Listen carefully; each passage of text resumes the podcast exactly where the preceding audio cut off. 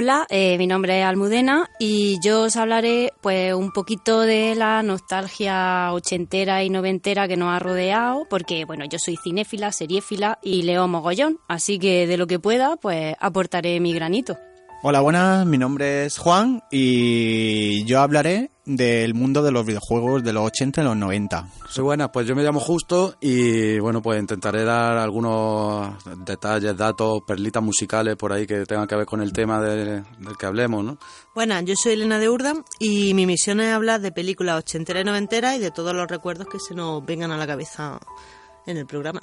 Hola, muy buenas, soy Xavi Soler y os hablaré de películas, series de televisión, directores y un poco de cine en general. Hola, yo soy Rafa Teruel y junto a este equipo os voy a conducir a través del tiempo y esto es Los Trotatiempos. A los sí.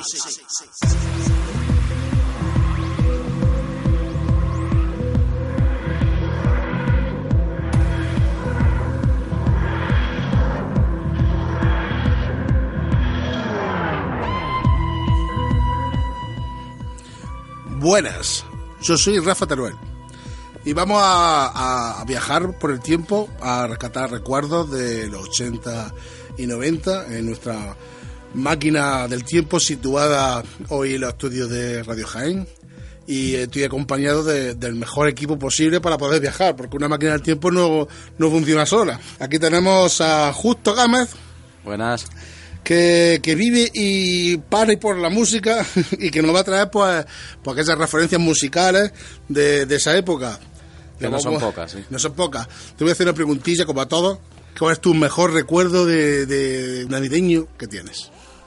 Pues, no sé, bueno, mucha música, muy buena, pero fuera de, de, este ámbito, pues me acuerdo mucho cuando llegaba a casa de mis abuelos, ahí con el belé montado, mis primos, todos jugando, que si has visto esta peli, has visto lo otro, en fin, juego, juego y, y luego pues en fin de año también me acuerdo mucho de eh, quedábamos con, con unos amigos tal y bueno noche de baile los padres las madres bailando y, y, nosotros pues pasando muy buenos ratos ahí los niños jugando en la esquina por allí corriendo para allá ah, qué para navidad más buena. Muy buena muy buena. Se, se hacían los días larguísimos las noches se juntaban con las mañanas.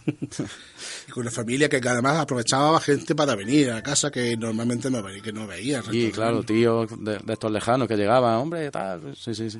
Está muy bien. Bueno, pues seguimos con el, con el siguiente colaborador, que es Juan Soriano, que está criado en los recreativos, de, en los, bueno, en los vicios, en los vicios de los pitufos, que, que, que nos contará pues sobre juegos, videojuegos, esa la casa que nos sacaba las pelillas, porque teníamos cinco durillos y íbamos corriendo a gastarlo en la máquina recreativa que, que había puesto ese, esa semana.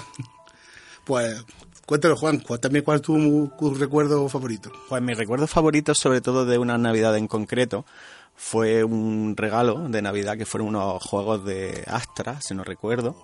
Y me acuerdo que esa Navidad nos tiramos toda la madrugada para que cargaran los juegos. Y, y, esa emoción hasta que salieran las rayitas y se completase era increíble. Y cuando los cabezales estaban sucios, porque de tanto cambiar cinta, de vez en cuando daba un error y otra vez volvía a empezar. Pero bueno, estaba en, en plena énfasis, ¿no? De...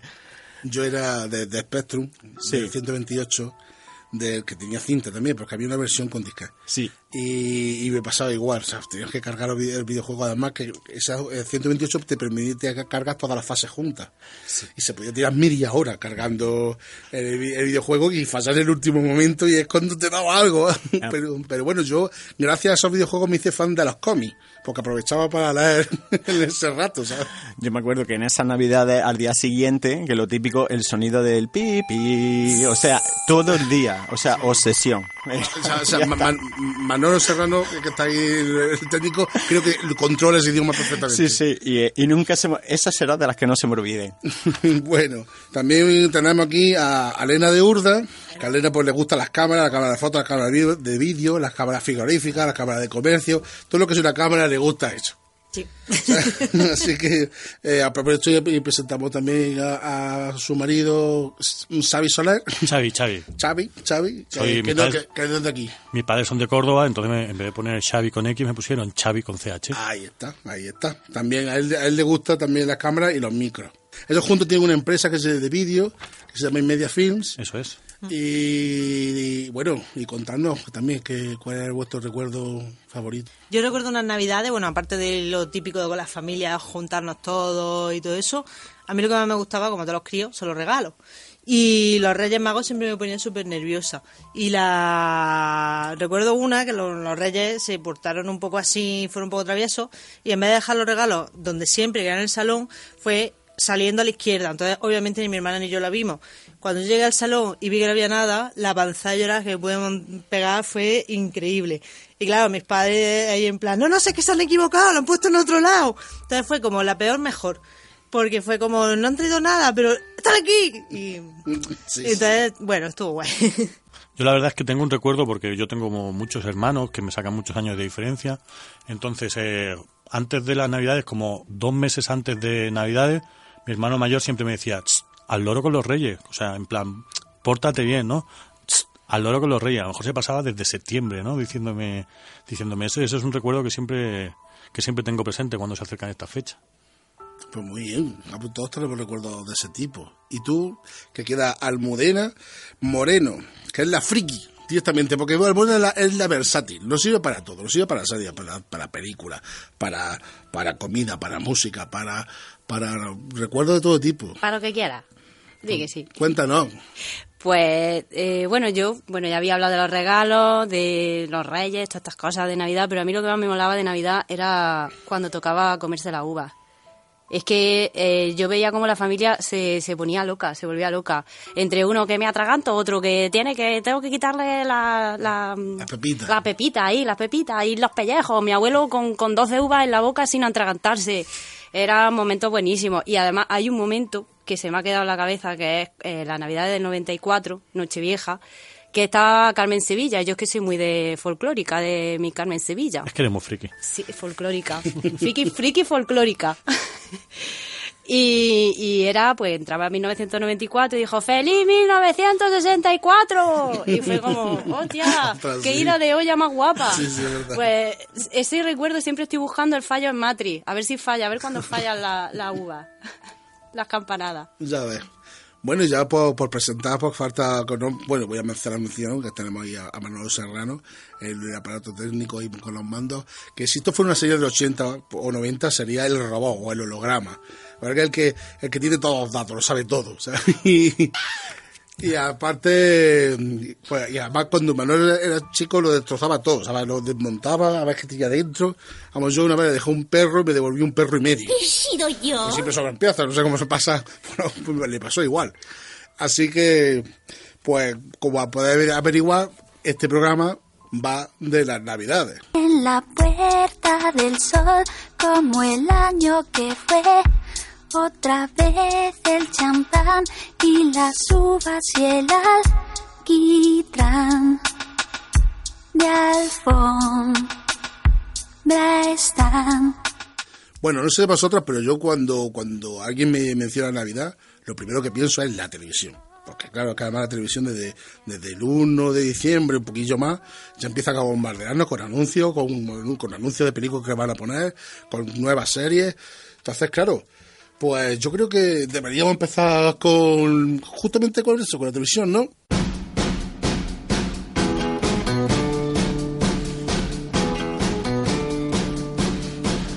Pues aquí estáis escuchando a la reina de las navidades. Lo creáis o no, esta película es la, la reina de, toda la, de todas las navidades.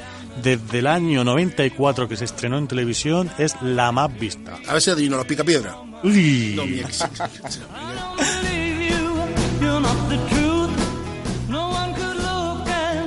¿Y alguien me puede explicar por qué una película que va de una prostituta que se enamora o no de un tío forrado, que le paga y no le paga, que se viene y no se viene, que la trata más o menos bien y que tiene un amigo que es un poco cabrón, es una película que, que consigue que, que, la vean 10 millones de personas en su primer pase?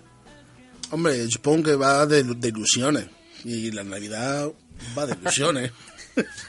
Qué mágico. Es mágico. Es una película mágica, desde luego. Pues lo que os digo, eh, la película se estrena en 1990 y no pasa por televisión hasta 1994, consiguiendo pues un 60% de share prácticamente. Y no estamos hablando de una época donde solo existía una o dos cadenas, sino que aquí ya estaba Antena 3, 35 y todo eso. Y la verdad es que es una de esas películas navideñas que cada año siguen poniendo. Yo recuerdo que mi- en mi casa no me dejaban verla. ¿Y eso? Porque, a ver, el tema, una prostituta y tal, y era como... Luego ya la vi más, de, más mayor y fue como, ¿por qué no me dejaban verla? No lo entiendo. Pues la verdad es que es una, una de esas películas que consiguió poner de moda las botas altas. Y es la culpa de que las navidades en Jaén todas las mujeres llevasen botas altas. Bueno, Y los fallos de Raco. Por aquí en Jaén llevas botas con toda la cuesta y con tanto piedrerío que hay, es difícil. Pero bueno, habrá más películas también, ¿no? Navideña fuera de contexto. ¿A vosotros qué se os ocurre cuando pensáis en peli? Uf, me vienen muchas. ¿no? La- bueno, la típica de los gremlins, ¿no? Que es que esa no falla. Esa es- y además, nada más que el comienzo ya con ese villancico rockero ahí, que empieza la peli. Es genial. Los Gremlins para mí, de Joe Dante, es un- Pues un los, en los Gremlins un peliculón que no es de Navidad. Se estrenó en Estados Unidos, siempre hablando de Estados Unidos, el 8 de junio. Y es una película que estaba pensada para estrenarse en Navidad, pero vieron así un poquillo cuáles iban a ser los estrenos y dijeron, no, no, no, la ponemos en verano, que solo vas a tener pues eh, el, el templo maldito eh, como adversaria. Entonces, pues seguro que te va a ir muy bien. Hay dos momentos en el cine, o es Navidad o es en verano, los estrenos gordos, cuando se aprovecha para la distribuidora lanzar sus películas. Pues sí, fue un acierto. Vamos a estrenar en Navidad. De todas formas, aquí en España llegaría en, en invierno igualmente, porque en esa época sí que había un desfase de meses entre Estados Unidos y, años muchas veces. y años. Bueno, y todavía hay alguna que se escapa a años. Pero bueno, en esa época sí. Llegaría en Navidad. Lo que sí está claro que en televisión la han puesto un millón de veces la 1 y quizás más la 2. Porque Con, sí, con... Yo recuerdo la 2, sobre todo el final, allí todos bailando. Todo, Bueno, la 2 me parece un peliculón y me parece que es una de esas trilogías incompletas, ¿no? Que los Gremlins Sí, ¿verdad? es como los cazafantasmas, que siempre parece que fue a ver una tercera parte que nunca... Bueno, pero de los Gremlins sí va a haber una tercera, dijo bueno, una no, precuela. Y de los cazafantasmas el otro día Bill Murray lo ha confirmado ya, ¿eh? Bueno, Bill Murray puede decir lo que quiera, que es como Dios. No sé si es cierto o no. ¿Qué más bueno. películas? Bueno, hablando de Bill Murray, tenemos la, fanta la Fantasma atacan al jefe, también una película navideña, navideña, del, del, del 88. Eh, exacto, que además cumple todos los requisitos para ser una película navideña, porque la productora decidió que los técnicos no fuesen a casa para Navidad, que el día de Navidad tenían que trabajar. Claro, como su propia propio temática de la película indica, no hay que ser una buena persona en Navidad. ¿Qué hacemos para demostrarlo? A trabajar como cabrones. Va, va, va de un cuento del típico cuento de Navidad de, de Charles Dickens, que también hay otra película que me encanta de ese mismo tema, que es Los, los Teleñecos, cuento de Navidad. Genial, vamos. No sé si la habéis visto. Sí. Bueno, eh, yo creo que de Navidad la hemos visto todo, porque lo que hacíamos, ¿no? Por lo menos cuando yo era pequeño era ponerme ante la tele y una y otra y, Y otra, otra, y, y otra. otra, y otra. ¿Y qué más películas recordáis de esa época? Solo en casa. Solo en casa, evidentemente. Ese niño que se queda ahí solo, que hace la maleta solo, que su familia se olvida de él, ¿dónde están los asuntos sociales? ¿Cuántas películas hubo de Solo en casa? Porque hubo Creo que tres, Pues- creo. Dos con Macaulay Culkin, seguro. Estáis totalmente equivocados. Cinco. cinco películas de Las dos últimas estrenadas directamente en, televisión. Sí. Sí. Qué barbaridad. De un juego, ¿eh? Solo en casa. De hecho, hay hasta alguna canción que se puso de moda, que sale solo en casa. Bueno, yo creo que la canción que se puso de moda solo en casa es su banda sonora, ¿no? La banda sonora. Sí, la banda ¿no? sonora, la de- Aprovechando que me he traído aquí el xilófono. pues, Así empezaba. Sí, sí. Algo así, ¿no? Qué mágico está siendo esto, qué navideño. Pues, ¿qué más películas? Yo, yo, para mí, Eduardo Mano Tijera. Yo esa, Sí, esa iba a decirla porque pensando yo también en esa banda sonora además es brutal. Danny Elfman es increíble componiendo. Esa, esas voces, ese, ese coro ahí, esa nieve cayendo. y- bueno. El hielo, qué guay. increíble. ¿no? Daniel Mann es el mismo compositor que Los Fantasmas Atacan al Jefe. Atacan al jefe, sí. Sí. Que también eh, estuvo por ahí eh, Tim Burton para dirigir, me parece que Gremlins o algo así también fue una de las opciones, ¿sabes? Al final, toda esta generación acaban, si tú no lo haces, lo hago yo. O sea que... Y también recuerdo, eh, no sé si me equivoco, La Gran Familia, la han echado en Uf. todas, todas, Todas las por navidades. una referencia. Sí, sí, una referencia navideña, la gran familia, Sí, evidentemente. con José Isber, ¿no? ¿Dónde está Chechu? En la, Se va por la plaza. en la Plaza Mayor. ¿no? ya- tiene que gritar Chechu sí o sí. Nuestros padres la veían ya, ¿eh? Sí, sí. Bueno, y nosotros también, para mí, una película típica de Navidad, la de Forrest Gump, aunque no sea temática Sí. navideña, pero siempre cae. Y además ese momento, fin de año, con el Teniente Dama y su silla de ruedas. Sí, Teniente Dan. Pues evidentemente. Hombre, son películas por eso que evocan a la ilusión y supongo que por eso nos gusta. También por Navidad utiliza, se, se ponía a veces Benur también. Bien, ha caído esas películas religiosas. Luego hay tantas horas que rellenar en Navidad y tanta gente de vacaciones en las Eso. cadenas que hay que empezar a meter todo lo que haya en la, en librería, ¿no? Y Bueno, y venga, venga, venga, borracha. ¿Dónde dejáis los especiales Disney y esto para los niños, no? De Pato Donald, Mickey Mouse ahí, pum, pum, pum. Pero yo quiero hacer un inciso. 1995. El Día de la Bestia. Verdad. Para mí, esa Navidad hubo un antes y un después del cine español. O sea, por esa película de la Iglesia es increíble. Yo fue la primera película que vi dos veces en el cine, que fue en Navidad, evidentemente. Y yo creo que... que, que- que ¿Qué opinión tenéis de esa película? Sinceramente, maravillosa. Yo con la edad que la vi, que creo que fueron 14, 13, 14 años, en el Cervantes, la vi también dos veces, y me causó una sensación increíble. Con Santiago Segura, con la escena del conejo, vaya de... bueno, y me encantó. Y sobre todo la banda sonora, ¿no? Que estamos escuchando. Descon Descon 2, dos, Descon ahí. 2, ahí, Genial. encima. Es de esas películas que si no ves con la edad apropiada en el momento justo, si la ves ahora, boh, no sé, o la no ves sé, no antes sé. y te traumatizas, porque yo me traumaticé un poco. ¿Sí tío. Claro, es que poquito, así eh, luego te ha pasado lo que te ha pasado. Claro. He llegado tarde al lado Vamos. oscuro. Hombre, la verdad que no- la Navidad pues también es música. Como hemos visto, fíjate, nos acordamos de Descon 2. Y, y justo, ¿qué, qué, qué referencia musical tienes tú en Navidad?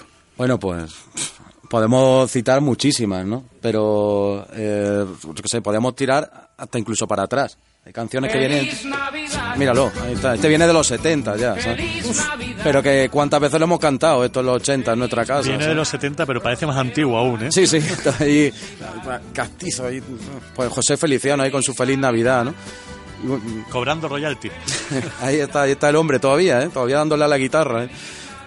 Pues, pues sí, bueno, también tenemos... Yo, una de mis canciones que en mi casa no faltaba era una de John Lennon, que se, se llama Happy Christmas, War is Over, que la hizo también en los 70, pues ahí un poco de... pues, mezclando la- el tema de la guerra de Vietnam y tal, y le salió, la verdad, una canción navideña al tío, pues estupenda, este, este tal John Lennon, ¿no? Temazo que no podía faltar en mi casa en los 80. Luego ya en los 80 ya salieron muchísimas más, ¿no? Por ejemplo, su compañero, este un tal Paul McCartney también, ¿no? Que, que no sé si os recordáis, típica escena navideña de unas ranitas cantando a coro. Ahí, pom, pom, pom. Es que, vamos, todo el mundo se acuerda de eso, todas las navidades, Paul McCartney y su rana allí cantando su canción, ¿no? Bueno, no sé, tenemos también grupos, pues ya verás, eh, y solistas cantando muchísimas canciones, como Chris Ria, por ejemplo, eh, que tenía un temazo que se llama Driving Home for Christmas, que la sacó a mediados de los 80 o así. Y bueno, y a Rafa seguro que le suena un grupo que se llama The Pogues, The Pogues, Ah, claro. los Pogues, que le decimos aquí, ¿no? Pogues, los Pogues irlandeses. Pues, eh, dime tú, canción navideña de los Pogues. La- Fácil. Sí, güey, pero espérate cómo se llamaba, porque es la de um, Fairy Tale. Fairy Tail in New York. York. Bueno, eso, temazo también. Temazo navideño. Número uno en el Reino Unido en su época, en el 84, 85, por ahí, me parece que fue cuando la sacaron. Y bueno, eh, pegó un pelotazo que, aquí en España llegó mucho más tarde, ya después. ¿eh? Yo para mí es una canción muy mía, pero a mí me llegó más tarde. Yo en los 80, mm, yo creo que eh, tenemos como referente también una banda que se llamaba Band Aid, que la hicieron ahí entre Bob Geldof, eh, Mick Jur, se juntó Sting, bueno, hicieron allí un, un montón de gente, nos, nos- eh, recordaréis la de We Are The World, ¿no? La de We Are The decir. Uf, Claro. Dios, no, no, no, ya para qué, no me había que te entendía. Ahí la tienes. La mía está metida en la cabeza como... Todas esa- esas cosas que se pusieron de moda de conjuntarse como 20 o 30 Sí. cantantes, África y por ¿sabes que lo hacían qué. siempre en Navidades por África, por Claro, tal? pues sacaron el especial de navideño la canción, también la sacaron esta gente, ¿no? Hicieron ahí su, su aportación navideña. Y bueno, tengo como dos perlitas, digamos, si la escucháis seguro que sabéis de qué estoy hablando. Eh, vamos, ¿quién no recuerda aquí a George Michael con esas cinco o seis horas de peluquería saliendo con toda la trupe, con todos sus colegas allí, con su esquí al hombro. Venga, que nos vamos de vacaciones aquí a la montaña. La frase es ¿quién nos recuerda a John Michael? En Bueno. cualquiera de sus épocas, ¿eh? Sí, sí. De rubio. Pues este es Last Christmas, que yo creo que, bueno, que- que piensas Navidad, música 80 y te viene Last Christmas, The One, el grupo de, de, de este hombre, de John Michael. Pero para mí, para mí es una suerte ser americano y por la Navidad. Porque que aquí las canciones de Navidad son siempre las mismas. Siempre son siempre son las mismas. Y así hacen canciones chulísimas que las puedes poner en un restaurante perfectamente. Pero aquí no, aquí siempre son las mismas villancicos cansinísimos de siempre. Bueno, aquí la que- es verdad que que somos muy tradicionales, ¿no? Somos ahí de Ahora villancico en casa. ahora venga. chiquillos. Y es como, me parece que me están tirando polvorones la cabeza. tu zambomba ahí, Sí, tu, tu Dios, no. pandereta, sí, sí. eh. No, no, algo más tranquilo. Y esto, fíjate con qué melodía. Otra, otra por ejemplo, que, que, que también tendrás, habrás traído es de María Caray, ¿no? María Carey, bueno, eso ya fue un poco más tarde, de los 90, 94, por ahí. 94. Sí. Pues el, el All I Want for Christmas, vamos, es un temazo. Que, que si, si, si con George Michael veíamos toda la trupe, aquí la pobre María Carey en su vídeo más sola que la una, allí tirar la nieve.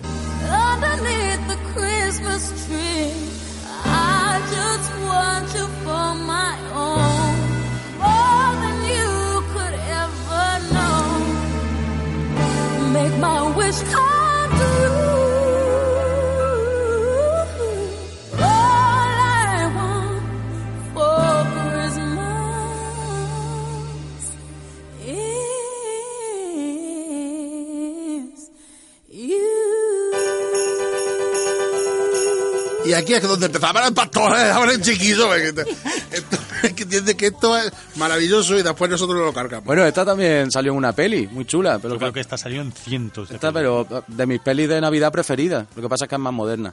La de Love Actually. Sí. Yo no la- yo no la he visto. Mm, pues- También la he visto. pero- Es que si no ponen Love, no intento no verla. Pues está súper bien. Una película navideña, pues ya se nos escapa porque es ya del 2002. Sí, creo. dos mil y pico. Pero cogieron esta canción, hicieron ahí como un toquecillo. Sacaron un artista, uno de los personajes es un cantante que, que también tiene que, digamos, que quiere sacar un disco navideño, porque eso es muy típico también en, en- Los 90 en era la, supertípico eso. en la música de los, digamos, inglesa, sacar un disco navideño. Y en la Pero- música italiana también, en, en España. O sea, sacar un, un disco navideño de un artista italiano en En español. español. sí. Porque por eso, porque es de época de venta. Entonces, por ahí, se aprovecha para el cine, se aprovecha para la música, se aprovecha para los juegos. Por ejemplo, ¿qué juegos, tú qué juegos tienes? ¿Qué nos traes? Pues hoy, precisamente, que haya marcado, o sea, que haya marcado la época más icónica, ¿no? De, en este caso, el ocio electrónico, pues fue el- la Game Boy, la Game Boy de Nintendo, que salió aquí en el año 91 en España, pero salió dos años antes en, en Japón. Y estuvimos dos años puteados esperando que llegase aquí a España, ¿no? Pero yo creo que es el regalo por antonomasia, ¿no? De, las navidades de siempre. O sea, ha superado ya la época y dice, regalo en Navidad una Game Boy. Y, y el Uno- barco pirata de Playmobil. Eso es cierto. Una, una consola en general era lo que más, porque yo la consola más antigua que recuerdo, que era la que tenía la, escopeta que disparaba la tele, la y y. ¿Perdigones? ¿Disparabas No, perdigones? no, dispara- no sé qué disparaba, la verdad, pero tú le dabas un gatillo y algo y salía un cuadradico ahí en la tele. No sé cómo se hacía. Pero pero sí que. Y daba palitos. ¿no? Y, y esa es la primera consola, yo creo que es del 81, 82. Sí, Que, era- que mi padre la compró. Puede Que ser. no la dejaba jugar, solo la sacaba después. Hombre, claro. Puede ser la Magnavox Odyssey, que fue la primera consola en salir ¿no? al, al mercado, que precisamente la distribuyó Nintendo, o sea que fue un importador y fue cuando vio el filón de negocio tan grande de los videojuegos y a continuación empezó con la Game Watch. Pues claro, los Game Eh, Watch. En el, en el año 80 vio que eso tenía una salida impresionante, empezó ahí que era monojuego. Sí, Era sí. monojuego. Es una locura, vamos, de jugar. Ahora que he estado yo ahí con la, la maquinilla ahí, madre mía. que por cierto ahora son objetos de, de culto, de deseo, y hay algunas unidades de Game Watch que son carísimas. Porque las que sacó Nintendo tenían dos pantallas. Pantalla Esta o una pantalla o... Tenía- Estaba el Donkey Kong, Sí. que, que, claro, que subía de una pantalla a otra, y la del mar, y, la, y otra era... Mario, Zelda, Mario- y luego tenía, bueno, tenía varias. Y luego había otras que eran, otras que eran panorama, que, que tenía una especie de filtro en la LCD que con la luz de- o sea, del ambiente se iluminaba sin ne- necesidad de una energía extra. Y las panoramas esas son imposibles de, no conseguir en, en buen estado. En un bazar, en el Santa Catalina, sí, Sí. llegaron a tener. Ah, sí, Sí, pues, claro, los bazares de Jaén, que Sí, teníamos ahí el Jaén, Santa Catalina. el Hong Kong, el- Kong. y ahí sí llegó alguna. Y ya te digo, y la historia de Nintendo que es muy, muy, muy... ¿Es cierto que empezaron como fábrica de cartas? Sí, fueron... eh, son unas cartas típicas japonesas que son ha- Hanafuda, se llama. Pero bueno, Nintendo en, en- en 130 años de historia que creo que tiene ya, ha ido saltando de, de- de negocio en negocio, hasta tan dispares como tener una flotilla de taxi. Vende o- churros. vender churros o tener eh, una serie de hoteles para enamorados. Eso de enamorados Lo ponían dijo, ellos, ¿no? eh, entre puntos suspensivos. Y ha hecho fotocopiadoras, mm, cosas de infantiles, ¿no? De todos los palos. Pero claro, hasta que no vio el filón tan, tan, tan grande que tenía el mundo de los videojuegos y con la Nintendo NES, que fue en el año 1985, ahí ya fue imparable. Y la jugada maestra que también hicieron con Game Boy, que 20.000 pesetas fueron lo que costaba. 19.990 pesetas. Yo recuerdo ir con mis hermanos a Andorra, intentar convencerlo, a ver si me la compraba en Andorra porque era más barata. No hubo suerte. Aquí en su, mo- aquí en su momento solamente se iba al corte inglés y había eso, te la, te la podían sacar un rato y jugar. Que fue cuando yo probé por primera vez la, la Game Boy, que fue en el, en el Galería, Galería, Galería. perdón. Sí, sí, en el Galería. Y eso, y remontándola otra vez a la Game Boy, eh, antes de su salida había un... O sea, la sacaron, hicieron que se sacara con un juego de cuestión y Nintendo quería que llegase a todos los públicos, pero al mismo tiempo que fuera fácil de jugar y eso. Y no fue otro que el, que el Tetris. El Tetris de Sergei Pasivov o algo de eso, o sea, Pasenov. Y es curioso porque los derechos por aquella época se lo estaban disputando Atari y Nintendo. Y Atari se lo quedó para el mercado de, de arcade, porque tenía una filial, ¿no? Para sacar una recreativa. Y Nintendo a última hora directamente habló con el creador, que ya lo había sacado en el año, en el año 84, lo había programado para PC, ¿no? Y en el último momento, pues consiguió todas la- las licencias. Entonces lo que hizo, con la salida de Game Boy, saca el cartucho de Tetris, que casi todo eran paz. Era Game Boy más Tetris inco- incorporado. Y eso rompió la barrera ¿no? De, en vez de convertirla en un, en un simple juguete para un niño, en convertirla también como un objeto de ocio para un adulto. Y a partir de ahí, pues, hasta los 119 millones que han, que se han vendido de Game Boy, ¿no? Con su última versión que fue de Game Boy Color. O sea que una, una historia impresionante de, de eso, de jugadas comerciales y de abrir la fantasía y los sueños de los niños, de, de eso, de la aventura de Super Mario Land, de Metroid, de Kirby, del increíble mundo Zelda. Y bueno, y ya lo que fa- le faltaba a Nintendo en el año 96 fue la saga Pokémon. Que entonces ya íbamos a tener a Pikachu hasta en la sopa. Entonces ya. Coche ah, Pikachu. entonces ya sentenció el mundo portátil a favor de, de Nintendo, hasta el día de hoy, ¿eh? Ahí está, claro que está sacando la Switch, que prácticamente es una mezcla de Híbrido. la Game Boy, un híbrido, y ahora acaban de lanzar el, el nuevo Pokémon Espada y Escudo. es que esto Sí, es- porque me parece que ya son treinta y tantos Pokémon, el zafiro, el rubí, el diamante, el perla, el ojalata, y cada vez más, más, más, más. Y de hecho yo he jugado y me encanta. Pero luego Sega intentó hacer más o menos lo mismo con la Game Gear La Game Gear... y el Columns, ¿no? Que, se, que Sí, era como la imitación La del imitación, Tetris. lo que pasa que con la Game Gear él, era las lágrimas de la ilusión, de la ilusión por volver a jugar. Porque yo me acuerdo... Qué bonito ha sido eso. la Game ¿eh? Gear le ponían las pilas y se eh, encendía y se sí, apagaba. porque se apagaba. Yo me acuerdo de ir a la calle Simago, comprarme mi paquete de seis pilas, porque bueno, eran ocho y ocho, ¿no? Seis pilas. Y gastamos un dineral. Y cuando estás por la calle, que enfrente de la sultana, empezás ya eso a, a- o sea, con el colo y con el Sony, a parpadear y estás así, y bajarle el volumen para que no consumiera más. Y ya era la desesperación y los sudores fríos. Y, y la Game Gear, sí, muy bonita, pero... La en portátil ca- menos portátil de... además pesaba muchísimo. Luego, eso. Luego, como era una pantalla retroiluminada, pero como tenías que tener un cierto ángulo para jugar, o estaba así, o te daba la luz en la cara.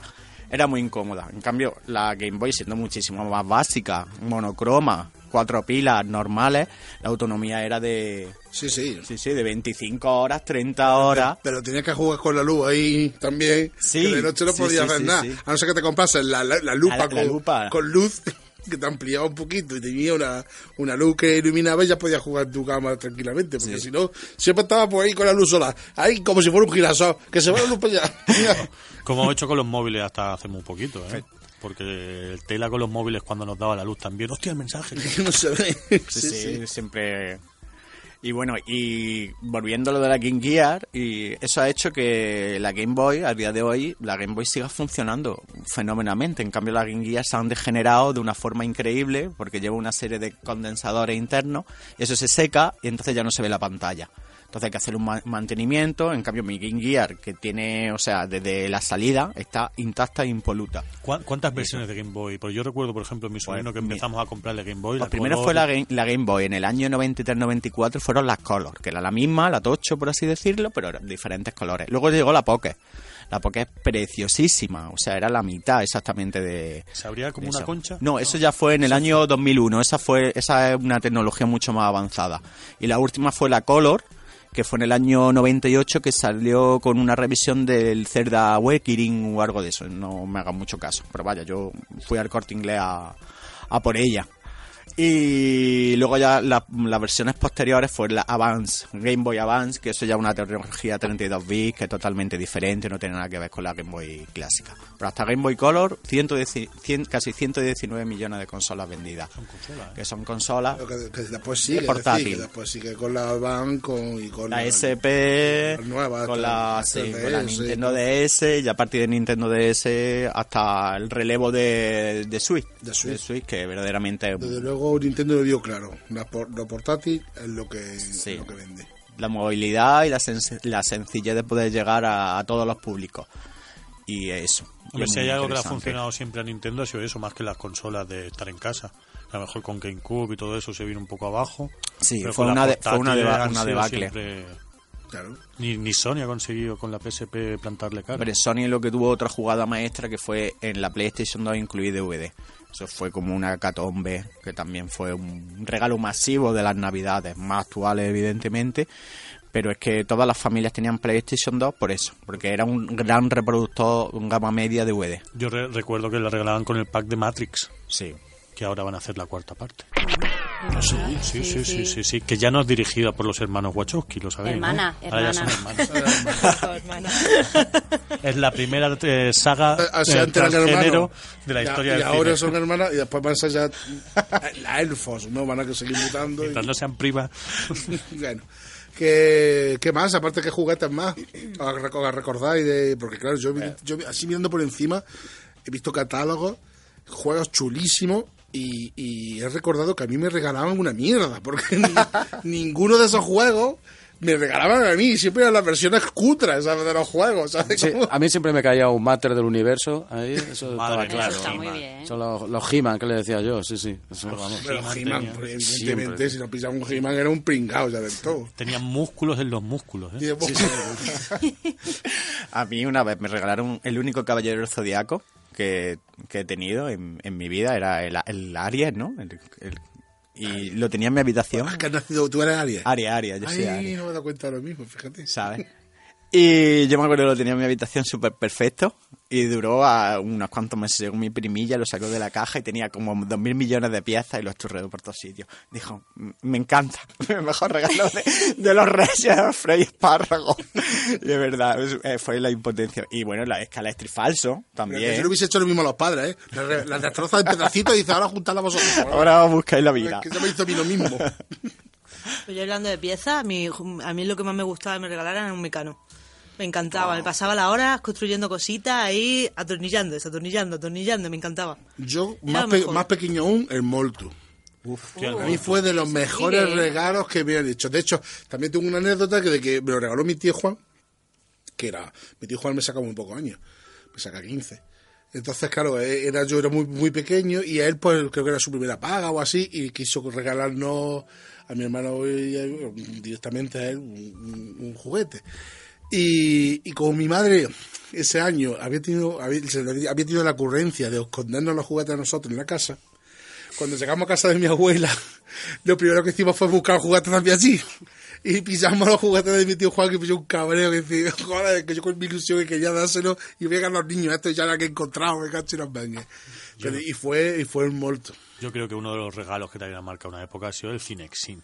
evidentemente. también. Madre mía, o sea, yo, Yo- la desgastaba para adelante. Yo tuve los dos. Tuve el naranja ese que era el más viejo, El y, automático. y después estaba el azul, que este que le metía, estaba la película Sí. dentro de un cartucho. Sí. Ese era mucho más chulo. Yo sé que tuve el chulo, ¿eh? El naranja molaba porque, porque veías pasar la cinta, entonces también estaba chulo. A mí me, me moló, vamos, me gustaron los dos. Yo creo que fue algo que no a- tuvo mucho éxito, fueron dos o tres navidades muy vendidos, pero luego hubo un mogollón de problemas de licencias, de permisos, de derechos. Y creo Eran que- películas Disney, lo que yo al menos recuerdo que tenía Casi yo eran de Mickey Mouse, Bambi, cosas así, sí. trocitos de película, claro, porque a lo mejor tenía unos minutos nada más lo que tenía eso. Pues, unas navidades me acuerdo de que a un primo o algo le regalaron el Comecoco y el Operando. Y no teníamos pilas para poner el Operando. Sí, Era- cogiste la de la Game Gear. y no, no, cogimos una pila Tudor de petaca de una lavadora. Entonces le sacamos los cables que venían por un- uno de los lados y lo pusimos. El- yo no sé qué- quién fue el primero en hacer El contacto operando. de operando. Que pegó un estallido, eso. Que directamente se hizo silencio en la habitación. Muerto en el quirófano, Nos, eh. mira- nos miramos todos y eso fue otra vez, otra vez a su caja. Y ya nunca más hablamos de la situación. Porque y no el- era, y el muerto que no- hiciste, no ¿y lo era también en la la caja? caja, en la caja, y como era de una hermana, de una primilla, nos callamos todos y para adelante. El muñeco se levantó, el muñeco operando. Eso fue increíble. Pues, hombre, hay muchos. La Scalastri, ¿quién no ha tenido un Scalastri? Bueno, o, o- o ha jugado con alguno de un primo, o de- porque claro. Eso mi- no. yo tenía un Scalastri, pero no era mío, era de mi padre, ¿eh? hay que decirlo todo. Yo tenía un Porque él Scalastri decía, él, con la excusa, eh, he comprado, lo que, lo que hacemos nosotros con Sí. nuestro hijo, eh, me he comprado una consola nueva. Es mentira. Es para el niño, es para mí. Pero pues él lo hacía con los Scalastri. Cogía y tenía allí un montón de... Compraba piezas y coches y de vez en cuando... lo- La verdad que era un poco coñazo de tener que montarlo, pillaban muchos sitios, después querías A ver, dejarlo unos, eso- unos eso días era, más... Eso era lo mejor, hombre. Montarlo ahí, echar tu rato allí con tus piezas, tu camino, tu para arriba, para abajo. Que ponme aquí el libro, ponme la caja, súbelo, bájalo. Lo Sí, sí, además quería hacer cosas imposibles, ¿sabes? Quería hacer ángulos que no te lo Y permitían. el coche allí. ¿Cómo va a subir eso? Imposible. Cogíamos y le, le- le levantábamos las las pe- las- las Pestañas. pestañas Sí, cobillas, las cobillas. Las cobillas, las cobillas ya quemadas. Peraltábamos las curvas en mi casa, como yo tengo los, los hermanos, pues montábamos el. El, el primer día de Navidad empezábamos a montarlo. Acabábamos de montar el último día de Navidad. Entonces, aquella tarde intentábamos jugar todo lo que no habíamos jugado los días anteriores. Y las curvas, siempre se salían los coches, porque cogen más. ¿Quién era el pequeño que iba a buscarlo siempre? Pobrecillo. Pues yo me- pegaba, vamos, unas piernas tenía de pequeño en Navidad cuando volvía al cole. bueno, ¿y a quién de vosotros no le ha regalado un animal en Navidad? Ah, no, animal. no. Animal. ¿no? Ay, bueno, a mí me regalaron un hormiguero y fue un regalo súper chungo que han pasado los años y me sentí súper mal porque, porque se me morían al final. Pero hacían... A mí- o- o a mí hacían- Sí, sí, hacían su caminito, o sea, molaba un montón. Fue, fue uno de los regalos que más me gustó y más me marcó de pequeña, pero claro, ahora de mayor me ha marcado porque me sentí un poco un poco mal. Porque ¿Cómo le dabas de comer? Les daba azúcar, tía. Ah, si se te moría. Pues claro, eso se me moría. Con un subidón de azúcar. Ciegas perdidas. Hacían su caminico, pero yo creo que ya luego ya decían, ya las volvía un poco un poco dulzonas. Se me morían siempre. Garrapiñada. Era garrapiñada. Garrapiñadas. Muy crujiente. Eso ha sido lo único más Pero un poquillo de, ca- de calorcillo ya estaba súper rica. Madre mía. Oye, que están vendiendo hoy en día insectos Sí, sí, de sí, carne. O sea, que- Garrapiñado, fíjate. Fíjate, ya estaban en los 90 y Pero yo yo, lo yo sabía. pe- prefiero morirme y no probarlo. O sea, que lo prueben otras generaciones. que tengan ya o yo no. Y bueno, algún juguete más, porque yo he visto cosas chulas de mesa también. Juegos de mesa. Pero lo- la época que tuvo esos Falomir, aquello del Imperio Cobra y todos aquellos juegos que se pusieron de moda eh, al principio de los 90, que además es curioso porque no eran ni suyos, ¿sabes? Eran imitaciones de juegos extranjeros que directamente venían aquí, los machacaban, los copiaban, no atribuían ni derechos de autor ni nada, a los dibujantes que trabajaban para ellos ni reconocimiento ni nada, y ahora pues ahora, eh, con el cabo del tiempo ahora se ha generado como una búsqueda de quiénes fueron los autores de todos esos juegos que salieron del Imperio Cobra, creo que fue. Y bueno, el Hero Quest, que no tiene nada que ver con esto, que este ya fue de MB, fue mucho más grande. También fue un juego de mesa que marcó una época que se le pasaba un poco como al Scalestric. Cuando acababas de montarlo, se acababa la Navidad. ya está. ¿sabes? Pero fue de esos juegos que, que, que, yo qué sé, que marcaron también muchas Navidades. Ese es el que están, llevan años intentando En- hacer. Están, sí, ahora hay un, un- Una reedición, Una reedición un- que llevan como 10 años, 8 años sin, sin sacar. Yo creo que, que Giroquel lo que más nos impactó fue el anuncio. ¿Sabes? Que salía el bárbaro aquel, el mago, el no sé qué. Luego también estaban los juegos estos de... ¡Sí, mi Gatekeeper! Ah, bueno, Eh, eso- Atmosphere. Atmosphere. Pocas veces he jugado yo a ese, sí. Al estratego también. Uf, Fue aquella época donde entre lo digital aún estaban los juegos de mesa y sal- empezaban a saltar a digital y querían luchar un poco contra el Game Boy. ¿Y qué hacemos? Pues metemos un- una cinta VHS, ¿no? Y ese era el, el máximo atractivo. Sí, sí. Bueno, uno de los juegos más vendidos de Navidad ha sido el, el, el Twister. de- o sea, fíjate qué curioso. O sea, es que se llama juego de mesa cuando en realidad es un juego de suelo. De sobetear, es un Es- juego de sobetear. Es lo que tiene Navidad, que, que se invita al cariño. ¿Y el Simón? ¿En qué se puede considerar? Joder, Simón, yo tenía un Simón, también de esos falsos. sí, sí. Molaba un montón el, el comecoco, el, tras- el tragabola ese que veía. O el Sí, comecoco, sí. yo tengo, lo tengo que tener en la casa todavía, el comecoco, en un tablero en el que tirabas el dado y movías tu... Ah, sí. Y había, tú ponías tus bolas, porque tenía el tablero con perforaciones, tienes tus bolas. Y movías el comecoco y, la, y lo jugaba como si fuera fantasma, movía la fantasma. En versión me- Tablero. Pues lo tengo que tener en mi casa, ¿eh? No dejes que ese material se te acabe, ¿eh? Eso hay que buscarlo. Sí. Yo de, de bola, el tragabola. El tragabola, el hipopótamo, No ¿no? bola de los hipopótamos. Y el tabú.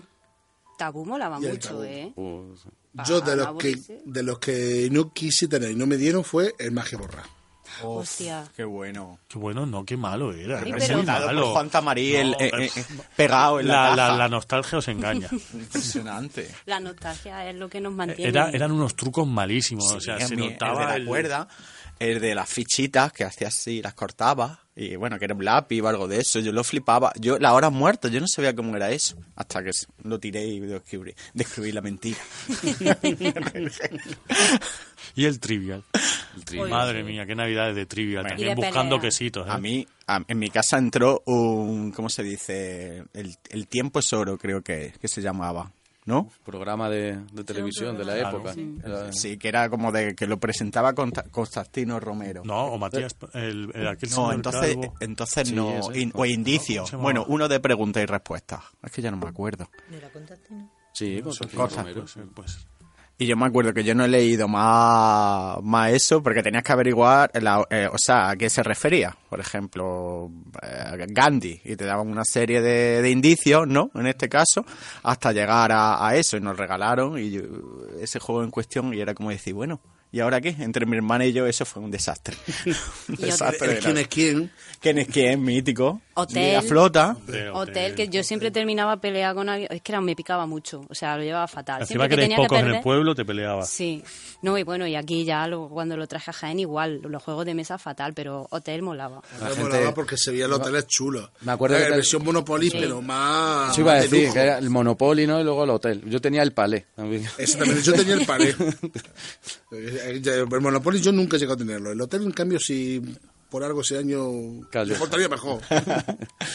Pero nunca tenía el Monopoly. Y el palé sí, teníamos el palé que era Claro. el que compraba por mil pesetas ahí en la droguería. Hostia, Pero el Monopoly es otro de esos juegos que nunca acaban. Eso es un llega, un rato y dices, por favor, que se acabe esto ya, ya no sé quién gana, quién Sí. pierde. Ya no me importa. Y algunos- Quédate Da mi dinero. Y algunos regalaron algunos Como de Hacienda. los Quimicefa o... Cheminova, Cheminova, lo de. Planchanova, eran muy un poquito... Molaban, molaban. Yo nunca llegué a tenerlos, pero también eran de mis deseos.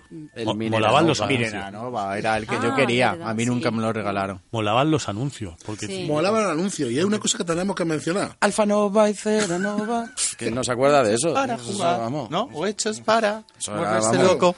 Y ya está. Esos jingles. A ver. Esos jingles de. Anuncio, navideños. anuncio navideño. Uy, Venga, vamos a recordar así por encimilla. pues, vamos, ¿quién no se acuerda de Coca-Cola, por ejemplo? Todos los años, De desde hace muchísimo, Coca-Cola siempre su anuncio, ¿no? Las muñecas de famosos. Ay, ay, yo estaba Pero no, pensando. no, no, empieces, no me empieces ya a sacar jingle, que, ese, ese ya es jingle total, o sea, de música. Pero bueno, yo- primero podemos hablar, si quieres, de alguno así, de, bueno, temática, pues el corte inglés, eh, Coca-Cola, Nescafé, eh, la típica de Freixenet. Codorniu, la burbuja, ¿no? Pero luego hay algunos que es que tienen su banda sonora, que es que la escuchas y dices, trae, este anuncio es tal. Y te viene, ¿no? A la mente. Si queréis, jugamos un poco. A ver si, Vamos, vamos a jugar. os acordáis. Bueno, Por eh, 25 pesetas.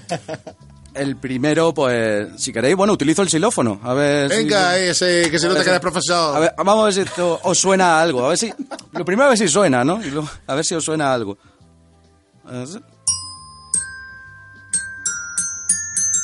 El almendro. Bueno, si no me ha dado tiempo ni a acabar, ¿no? que somos los viciosos. Estaban ya todos con las manos levantadas aquí que se tiraban. El almendro. Madre mía, se vuelve a casa por Navidad. Vuelve y a casa vuelve por Navidad. O por ejemplo, ¿dónde os dejáis este de. A ver quién lo dice antes, ¿eh? Yo paro. En cuanto alguien lo diga, yo paro. Venga, vale. Me daré una segunda. Turrón de chocolate. Claro, chucha. Mira, Al- Almudena, ahí cómo se ha lanzado su su. Tú has comido mucho suchar, ¿eh? Sí, he No comido por, sabemos cómo está tan delgado. por eso soy intolerante a la lactosa, porque he comido un montón. Bueno, la verdad Que, que. no, que te había engañado, que no es intolerante. Después que dejarse de comer mantecado y esas Sí, cosas. fue una, una Pero tu hija mía te ha dicho el médico que no puede tomar nada de chocolate. No, no pasaría regu, ¿eh? Bueno, a ver, este sí os suena, seguro que sí también.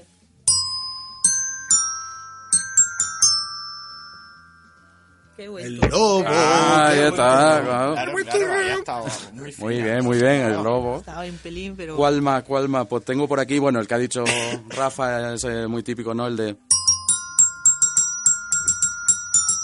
Bueno, la Sí, muñeca de famosa. Desde el 72 mandó la brasa. Ya bueno, no, pararon en el, do- en el 2013. Pero cómo lo sacaron Marta y 13 otra vez ahí, ¿eh? En los, en los especiales ahí sacaron su- sus muñecas de famosa y Sí, bueno, que, porque con la que- bailando allí. no podemos hablar de Navidad sin hablar también de los especiales de Navidad. Bueno, ya verás. Evidentemente, Martí 13, en los 80 pues se hicieron muy, muy, muy, muy famosos. El que más recordamos todos es el Viva 86, que es de la empanadilla de... de- De Móstoles. la de, la de encarna, encarna, estás ahí, encarna. Claro, y evidentemente ese fue el Viva y también fue el IVA, porque fue el año que el año- en el 86 entraba el IVA, a entrábamos en la Comunidad Europea y entonces cuando metían el IVA. Y ellos jugaron con el nombre Viva IVA 86. Qué guay, ¿eh? Que, bueno, un especial larguísimo que presentó con Chavelasco y Bebe Navarro. Ahí tenéis. Que duró, pero. Y tenemos el primer desnudo integral de la televisión española de Chichonina. ¿Sabes? Que diseñó en las tetas y, y, y todo su Chicholina era la rubia. Todo su felpudo, sí. la italiana. Bueno, luego Se presentó tenemos- después candidata en las elecciones Luego tuvimos fue- fue el despiste ese, ¿no? Sí, sí, fue política. El despiste de Sabrina también. Sí. Ese fue el año Un siguiente. poquito después, sí. El año siguiente, Sabrina Salermo, sí, con la canción de Hot Girl, también una especial de Navidad. Ay, que voy. Bueno, fue Hot Girl. Hot Girl, sí. Lo, Sí. No, lo que no, pasa es yo que... acuerdo de pequeña siempre decía, voy, voy, Porque voy". esa era la famosa.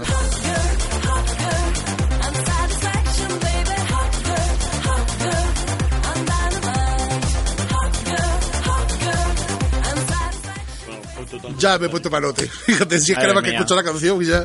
Hay que ver y no haber desnudos de hombres, ¿eh? Que Nada. si Pues se le también me, escape pondré- ahí un me algo pondría lo mismo, claro. No, evidentemente el, el pecho del no, si vota, igual que el de Sabrina, no nos gusta, igual.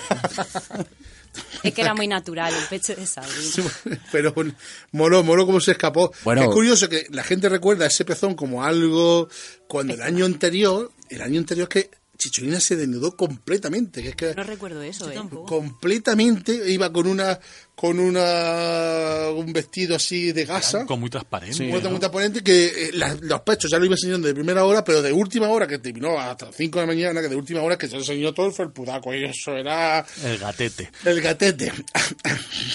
Una alegría, ¿eh? Que ahí para eso está la Navidad y esas cosas, coño, para animarnos. Yo me tiré, el año siguiente hablando de Sabrina, me tiré coleccionando pegatinas de Sabrina que salían en el pronto. Las compraba mi abuela y yo decía, compra el pronto, abuela, compra el pronto. Y mi abuela compraba y yo era ahí, las pegatinas de Sabrina a la carpeta, pum, a la carpeta. Creo que salía ella, ¿no? Salía Sabrina, claro, que ponía yo, corazón, eh, taxistas. No sé. Salía vestida de taxista. Yo, corazón, eh, cocinero. Y salía vestida de cocinera. Porque además Sabrina tenía un rollo cuero que era Sí. muy, muy, o sea, un poco extraño, ¿eh? O sea, era todo un envoltorio con rollo cuero. Parecía un poco salido de, de, de la perla aquella de la loca academia de policía, ¿cómo se llama el bar aquel de, de Pero bueno, la verdad que era un La poco- ostra azul. La ostra azul. La ostra azul. Era un poco imitando a Samantha Fox. Hombre, Pero en versión ahí italiano, ¿sabes? Con mucho más personalidad y esas cosas. hombre, hay talleres mecánicos que aún tienen a Samantha Fox en la pared. Hombre, ¿Sabes? Eso es para darle un premio. El póster tiene 50 años. Bueno, y el que no, el que no lo tenga, si empieza a quitar postes debajo, sale. debajo es el calendario. Y debajo del azulejo otro póster. La verdad que las la, navidades eh, había especiales. Barrio Sésamo tuvo un especial en el 85. Que, que es horrible. o sea, nos traumatizó a todos porque como era como haciendo el especial. Ya no era la, la magia de, de, de que ser un barrio, sino que era un plató y todos estaban actuando y bueno, horroroso. Que lo he mirado últimamente y digo, hostia, verdad, sí. Tú me traumatizó a mí en su día. ¿eh? Bueno, creo si hay- creo si que lo he borrado. Hay un Hay cosas- especial, dime. un especial por antonomasia que este es el especial de la Guerra de Galaxia de Navidad, Sí. que la han querido eliminar, borrar y, y solo se puede encontrar si lo buscas fácilmente en YouTube. La han intentado eliminar por todos lados. George Lucas lo intentó que no saliese nunca. Aquello era lo más cutre que, que, que, vamos cantando, lo que está Sí, igual sí. que el cantando con Chihuahua, hace algo realmente horror- horroroso. vamos. Bueno, hay cosas chulas de la Navidad que se hacían antes en el 80 y 90 que ya no se hacen. Y son las inocentadas que, que hacía, radio- que hacía televisión española. Canal Sur sigue haciendo, ¿no? Pero con un programa aparte. No, esto las- la las tele, colaban en las noticias. Hoy he traído Ah, dos. verdad. Hoy he traído dos. Una que en el 91, que iban a sacar un vino, el vino español, que para, para, que era el vino de, de Kobe y de Curro. Hola. Sí, sí, bueno, además que eh, si ves las noticias dura cinco minutos explicando cómo que habían seleccionado a ese vino para, para, para ponerlo en la Expo y en la Olimpiada, bueno, una ribombancia y exagerada. Y no la, y no la colaron. Y otra con Ángel Nieto, también en el 86, de que iba a participar ahora en modalidad moto con Sidecar. sí, sí, una entrevista con Ángel Nieto. y era una cosa chula que hacían antiguamente la tele, que también hacían los periódicos, que a lo mejor el periódico sí ha durado más más tiempo que el Día de los Inocentes, pues eh, se hacía una inocente para todo el mundo, que después al día siguiente pues se explicaba que era mentira.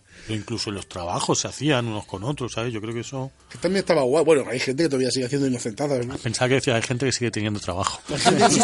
No, eso es mentira. bueno, se puede trabajar, pero bueno, eso es mentira. ¿Qué, qué más decir? Bueno, siempre queda también otra cosa importante de la Navidad, que evidentemente son la comida, que era lo que nosotros en nuestros casos hacíamos hasta que estaba la mesa puesta. ¿Qué nos puede contar de eso, Almudena? Yo es que me ha tocado la sección de morriña navideña alimentaria. Oh, qué rico. Mira, ahora, ahora lo apreciamos más que antes, ¿eh? Sí, Sí, sí, sí. sí. Ade- Además es algo que pienso que, que, a- que ahora es cuando realmente echamos de, de menos la Navidad de antes. El pistoletazo de salida, ¿cuándo se daba? Bueno, en mi casa por lo menos se daba siempre después del discurso de, del rey. Hasta que no, sí, yo en mi casa era hasta que el rey no decía lo que tenía que decir. Sí, sí, hasta que el rey no lo decía, mi abuela decía, aquí no se toca nada de lo que hay encima de la mesa. Y es lo que he dicho yo, que si hay algo típico de la Navidad, además de jungla de cristal, los juguetes de famosa y el turrón de sucha, son las comidas navideñas y los cuñados. Hombre, evidentemente. los cuñados. Porque además en esa época, eh, era la época del Nokia, donde sacaban los, móviles y los ponían encima de la mesa y decía, por dos mil pesos menos me he comprado ese móvil. Siempre había, siempre estaba el típico cuñado que decías, coño, ¿cómo lo hace? Pero lo que sí es verdad que antes comíamos sin remordimiento, antes se comía muchísimo más. Pero yo tengo una teoría, la operación polvorón. ¿Cuándo hemos empezado a ir al gimnasio? A partir del 2000. ¿Qué pasó a principio, o sea, a final del 2000, principio de, sí, principio de 2000, final de 1999? Matrix. No, tío. Britney Spears. Britney Spears, me ¿Y qué trajo Britney Spears? Los pantalones que están 10 deditos por debajo del ombligo. Y la, Y el ombligo al aire. y la Spice Girl. Bueno, bueno, quería decir, sí, y las modelos más delgadas siempre son, pero ¿qué pasó? Esa época, esa fecha, el ombligo empezó a verse mucho más que antes. Por eso hemos subido el pantalón ahora otra vez. Por eso se ha vuelto el talle alto y los Monfit, los pantalones de mamá, han vuelto. Claro. Pero claro, para llegar a este punto, pues ¿qué hemos tenido que comer? Antes, ¿qué, qué, mm, qué es lo que había en casa? Unas bandejitas que siempre estaban perennes durante toda la Navidad, que tenía la abuela o tu madre, que qué había en esas bandejas? Pues polvorones, turrón, mazapán, polvorón, las peladillas, la hojadrina, y he pensado en Xavi en una cosa. Que se llama Neules, ¿te Las suena? neulas, claro. Las- Hombre, las buenas, buenas son las, las cubiertas de chocolate. Que son como los Madre barquillos, Son ¿no? barquillos. Son barquillos. Es igual. No, no, son neulas. Son A ver, barquillos. si tienen un nombre, coño, respetémoslo. No, no, no, tú no estás nombres de por ahí. Es que quería pensar en él, pero vamos. Eso era típico durante todo el año que podíamos encontrar en... Y los orejones, eso. ¡Qué asco! Las Que se, carchas. se eso. llaman orejones, que ya empezamos mal. Es que era lo típico, es que era lo típico lo de antes, que ahora qué pasa, que ahora el polvorón, hay polvorones de fresa, de panetones, de vainilla. Antes no, el polvorón era polvorón con almendra, huevo y... Y un vaso de agua al lado. Ahí está. Había- sí, había- y un vaso de agua si no querían morir. ¿va? Había un orden preestablecido para comerse los mantecados. Siempre al final los de canela. Los de coco. O sea, Los de coco. Anteriormente los de limón. Bueno, esa bolita, esa bolitas de coco. ¿Qué, qué, qué dice? Pues es que esto no me gusta y siempre te la comía. Y dice, otra, me he comido otra. Sí, sí. Empieza siempre a coger lo mejor, que era la hojaldrina de chocolate o la hojaldrina eh, siempre por ahí. Después los Ay, la hojaldrina, sí, Los sí. rosquillos. Y cuando ya, se iba, ya no iba quedando cosas, pues ya le tiraba al mantecado de cacao, después al del limón, al de coco, el de canela y las bolitas. Entonces, pues, iba por orden. Estás diciendo un montón de sabores que a mi pueblo no llegaron, tío. Ya te lo estoy diciendo. Pero es que en tu pueblo nevaba y no llegaban los Mi camiones. pueblo nevaba y no podía tirar ni para Granada ni para Jaén. Eso era así, ¿eh? Pues, Me quedaba ahí... pues hoy en día, con, vamos, el Maimás ya tiene los mantecados Claro. puestos hace un mes. Pero es que hoy en día, antes la Navidad no empezaba en noviembre, empezaba en diciembre, Claro. Que era cuando se empezaba a preparar ya, pues, la Navidad. Yo siempre he empezado con la lotería, ¿verdad? Exacto. Claro. Y con Empezar la el día de la lotería. era ya, venga, vamos. Yo siempre he empezado cuando el corte inglés me lo ha dicho. Sí, Cuando el bueno. corte inglés lo dice. Pero es que Navidad. cada vez lo adelantan más, Entonces- tío, no puede ser. Bueno, ¿qué más? Los bombones. Y aquí en los bombones, ¿en quién pensáis? Eh, Ferrer Roche. Hombre, pues claro, Claro, Monserí. Monserí. Que por cierto, ahí los bombones, bueno, qué mejor embajadora que los bombones. Mira que Isabel Preyle ha hecho dos anuncios de Ferrero Rocher solamente, pero sin embargo solo, no, solo pensamos en ella. Sí. Esas bandejas, esa pirámide. Sí, esa pirámide de, Rocher, bandejas que en, en donde todo es muy pijo y muy glamuroso. Sí. Y dan unos, bombones de, de euro y medio. Sí, sí. Tía, cutre. Esto, Pero, pero están buenos, ¿eh? bueno, La tía, una cutre, tío, O sea- que pon ostras ahí para todos invitados, tía. Pon ostras Ferrero rebañadas en caviar. Claro, joder. y había, Navidad, había hombre. unos bombones que a mí me daban mucho asco. Ahora, ahora me dan mucho asco, pues no puedo comerlo evidentemente, pero de pequeña me gustaban mucho y eran los bombones que estaban rellenos de licor. Qué asco. A mí siempre- yo, uf, Pero no los moncherí, había unos bombones que estaban, que eran, que tenían un recubierto ahí dorado, sí, rojo, con dos Sí, guindillas sí, y dibujadas, sí, sí, que no te cabían en la boca cuando te lo metías. Y yo te- esa- esos son los chupitos de Jaggermaster que yo me tomaba con, con, nada, con ocho años a lo mejor. Que ¿Cuánto? decía, yo practicando con dame, el dame. tiempo. ¿Cuántos primos hemos visto tambaleándose por el pasillo? ¡Eh, otro bombo! eh! Porque claro, la- en las Con ocho años, el pobre por allí. eh. En las comidas estaban los padres con sus bebidas y los niños con el mosto. Claro. Y, y luego estaban los chupitos, que eran los bombones con licor, que eso eran mis favoritos. Y bebíamos sidra para las Sí, campanadas. sí, sí, sidra, Sí, sí. sidra. Hoy en día dirán, ay, me lo bebiendo sidra. Hombre, Sí, hombre, la campanada y luego el 24, por lo menos en mi casa se hacía también después de comer cuando se sacaba el turrón y tal, brindábamos. Bueno, y ya el turrón, que ya tenemos los básicos, el turrón y el más famoso entre los niños de los 80 y de los 90, el turrón de Suchar. Claro. Que además es el único sabor que sigue sabiendo a lo que sabía antes. Cosa que no pasa con, con otros Con otras chocolates. marcas que ya Con no otras queremos marcas decir que más. no, porque ya he dicho un montón, pero es que claro, si hablo de comida, pues hay muchísimo. Y ahora solo voy a hablar del plato estrella, que está en todas las casas durante toda la Navidad, que es la ensaladilla rusa. Por supuesto. Pues yo No tengo que decir que, es a mí no, la ensalada rusa en mi casa ¿No se come el resto nunca? del año, el resto del año, en verano. Pero en Navidad, Pero en, en Navidad hay que ponerlo pre-tapeillo. En O mi sea, casa se aprovechaba tapeo. y se hacía ensalada tropical. Ay, Ya, sí. Pero eso es todo moderno, eso final. No, no, ensaladilla rusa no, eso es de todos los días. Ahora es Navidad. Ensalada eso era una receta del pronto. Si estoy es lo seguro. mismo. lo mismo, pero con un toque. Bueno, en realidad la ensaladilla rusa se apellidaba Olivier y era de un tío que decía que era de por allí de Rusia, pero vamos, y, se, y era una ensaladilla mm, de caza, que tenía un montón de carne de, de caza, de lengua de ternera y un montón de cosas que seguramente a día de hoy pues no comeríamos, pero ahí está. Ah, pero en su momento, ¿no? En su momento, no. Ah, a día vale. de hoy ya todo se ha vuelto un poco menos... Es menos estricto. La gamba y langostino, Rodolfo... Llévame a casa. Que lo que más recuerdo de, de los langostinos era las noticias en Navidad de la gente comprando en el mercado súper agobiada. El precio de la gamba. Sí. Pero el plato de gamba no podía faltar en tu casa. Es así. Que era, esto era como las bodas de antes. Si no había gamba en la boda, había sido una boda malísima. Muy Ahora ya... cutre. Sí, sí, se dice así. Era una boda malísima, ahora ya se pueden hacer. Perfectamente pueden no haber gambas. Y bueno, ya me quiero, quiero terminar con, con el alcohol. Pues venga, sácate. Voy Pues voy me- a ir me con el alcohol. ¿Qué soy más?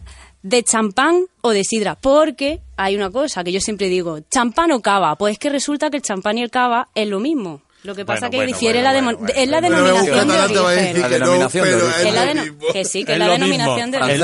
o Uno es francés, otro Es es lo mismo. catalán. Por lo tanto, no es lo mismo. No es igual. ¿no? O sea, no es lo mismo un albariño que un otro vino blanco. Claro, pues Que son se vinos. parezca al albariño verdad. y sepa igual, pero no sí. se llama albariño. No, eso te voy a- sí, es cierto que no es lo mismo un bourbon que un whisky.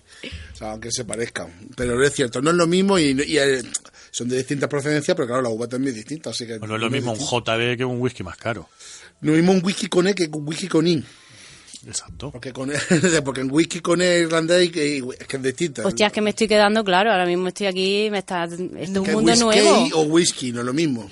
Pero es por procedencia también. También. Me cago en la- Una escocés y otro irland- irlandés. Bueno, vamos a ver. La Navidad aquí, ¿qué es lo que más se bebía? Sidra. Sidra, champán. Cava. Sidra el gaitero. Porque si no es un putre. Sí. Correcto. Además Sidra. que de Villaviciosa. Ahí está, de. Ya me gustaría a mí nacer en Villaviciosa, que seguro que son unos días o después, vete a saber. Pero nada más que por el nombre. Además que está buscando, y además es que famosa en el mundo entero. Es que siempre ponían ese eslogan, famosa en el mundo entero. El gaitero alegra al mundo entero. Es que antes se hacían eslóganes de que, que- que- es que mm, eso se te queda ya pegado para ti, para siempre. Pues si hay esto un chiste que dice, me da una botella de sidra y dice, la viuda, y dice que ya se ha puesto el gaitero. Fíjate, y es verdad que ese chiste que, también se contaba en esa época. Es que estaba, también estaba la viuda, la sidra de la viuda. Entonces, pues, El champán que tenemos, pues los típicos que Freixenet, lo siento, hay que decir el nombre. entonces no es champán, que- es cava. Joder, es Xavi, tío, ya me estoy claro. liando. Yo lo Claro. siento mucho. Codornío y Freshanet son cava. vale, bueno. ¿cuál gusta porque más, Codorniu o Freshenet? ¿Tú A qué mí, ninguno de los dos. Pero Es oye, mentira. Para por culo, entonces no me está diciendo. Pero cuestión de opinar. Xavi es más de Marí Brizar. Claro, esas de cosas. anisete. Más de señora. Sobre A todo mí me de gusta la el botella. cava, pero me gusta más, me gusta más la. Pero a mí me gusta más, mucho más la sidrada, desde luego. Pero es que Freixenet mm, ha sido lo que nos ha acompañado durante toda la Navidad, porque es que yo esperaba el anuncio de Freixenet como lluvia de mayo, o sea, es que me anun- hay encantaba. anuncios como ese que, claro, que ahí están.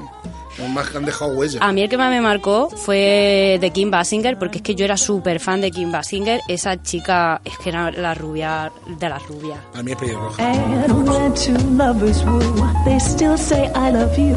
On that you can rely.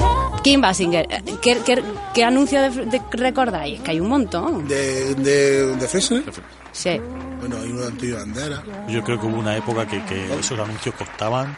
Un dineral. Sí. Dineral. Son carísimos. Las han vuelto cutres. Siempre se ha dicho que el primer anuncio del año, de, después de las campanadas, era el anuncio más caro. Al menos es lo que se decía en lo que decía tu cuñado. o el cuñado de tu padre, porque tú eras muy chico. Sí. Pero si me este anuncio era el más caro. Y solía ser de Freshenet. Sí, cierto.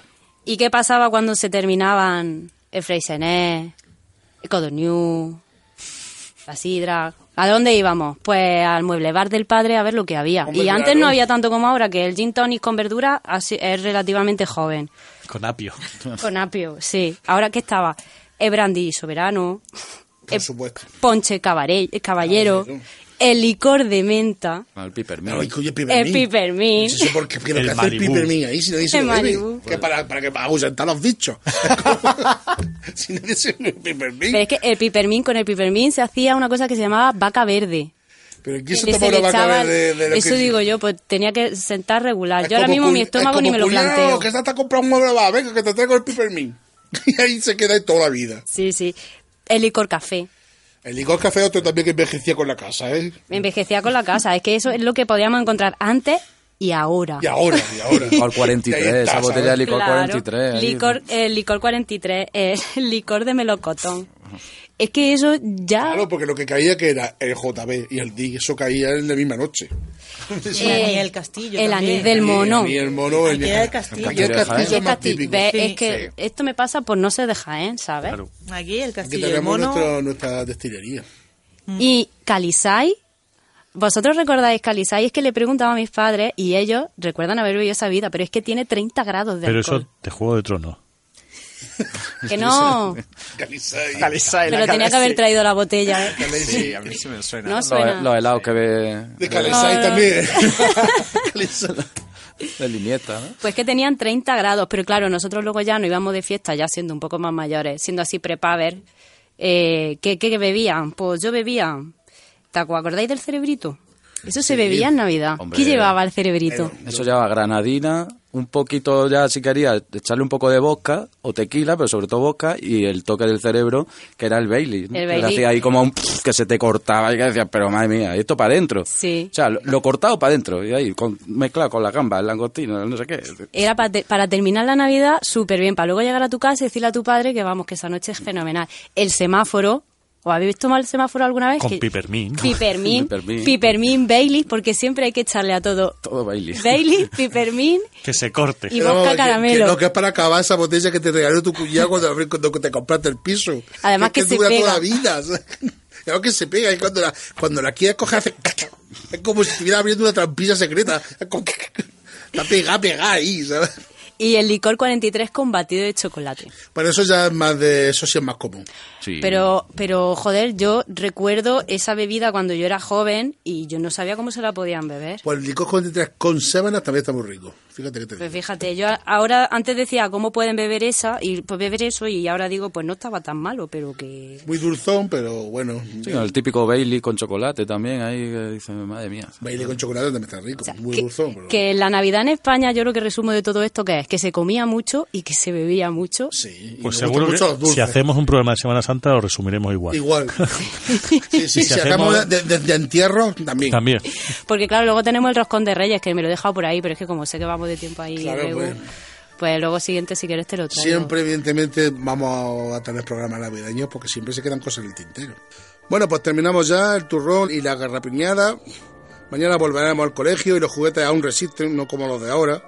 Os dejo que sigáis jugando con ellos mientras veis el nuevo especial de fin de año. Muchas gracias, Almudena. Gracias. Elena. De nada. Juan. Un placer. Justo. Gracias. Xavi y Manolo ahí, en nuestro equipo de control. Y a nuestros oyentes. Y recordarles que pueden contactar con nosotros en nuestro Facebook e Instagram como Los Trotatiempos. Anuncios.